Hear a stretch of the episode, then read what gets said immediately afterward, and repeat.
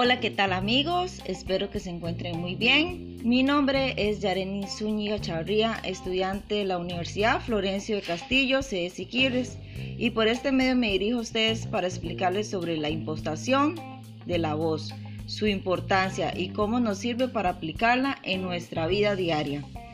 La voz, como sabemos, es el medio principal por el que todos transmitimos información y nos comunicamos a lo largo de la vida. Nuestra voz no determina quiénes somos. La voz no solo es una herramienta de emisión, sino que también proyecta nuestros aspectos de personalidad, por ejemplo, los sentimientos y las emociones. Constituye una de las formas más complejas de comunicación y a través de ella podemos expresar nuestra afectividad y sensibilidad, reflejándose de este modo la individualidad que nos caracteriza como seres humanos. Educar la voz tiene muchos beneficios. Tener una buena técnica vocal para hablar, como para cantar, es muy importante para alcanzar vínculos fuertes con las demás personas y los seres que nos rodean. Impostar la voz es colocar apropiadamente los órganos de la voz, con el fin de que el sonido se proyecte de manera agradable. La impostación consiste en disponer la voz de tal manera que resulte agradable, bella y fácil. Educar la voz es importante para varias razones, como por ejemplo, nos permite tener una fácil emisión de la voz y por la existencia de excelente manejo de los diferentes tonos. Es importante estudiar y conocer cada uno de los órganos que participan en la producción de nuestra voz y entender que la respiración es sumamente importante para producir nuestra voz. Por ende debemos de cuidar nuestras cuerdas vocales y tener excelentes hábitos de alimentación para no solo cuidar nuestra voz, sino todo nuestro cuerpo en general.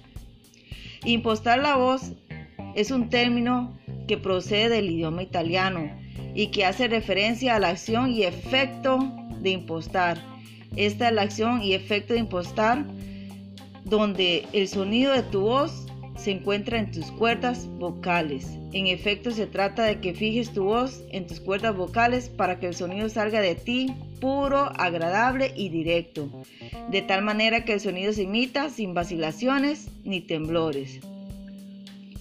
Es usar el aprovechamiento pleno de la respiración para la producción del sonido con el máximo rendimiento y el mínimo esfuerzo, tanto que el aparato fonador como el aparato resonador deben de trabajar de manera natural a su máxima capacidad, sin ser forzados.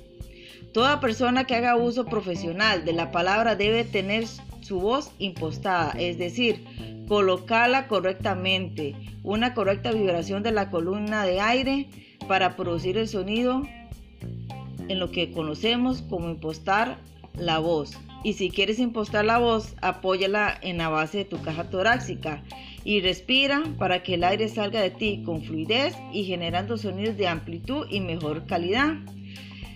Y bueno, en conclusión, la voz es fundamental para poder comunicarnos, hablar, para expresar nuestras emociones y es importante cuidarla. Una respiración favorable y óptica es importante para hablar, cantar de una manera adecuada, así no afecta el aparato vocal.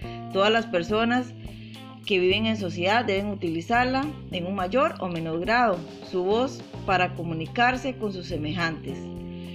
Ahora tendrás una noción clara sobre cómo funciona nuestra voz, los cambios por los que estás pasando y los tipos de voces que existen y sobre todo los cuidados que debemos de tener para poder conservarla por mucho tiempo. Y ya sabes, si en un futuro decides cantar, ya sabes algunas técnicas o manejos para poder mantener tu voz en excelentes condiciones.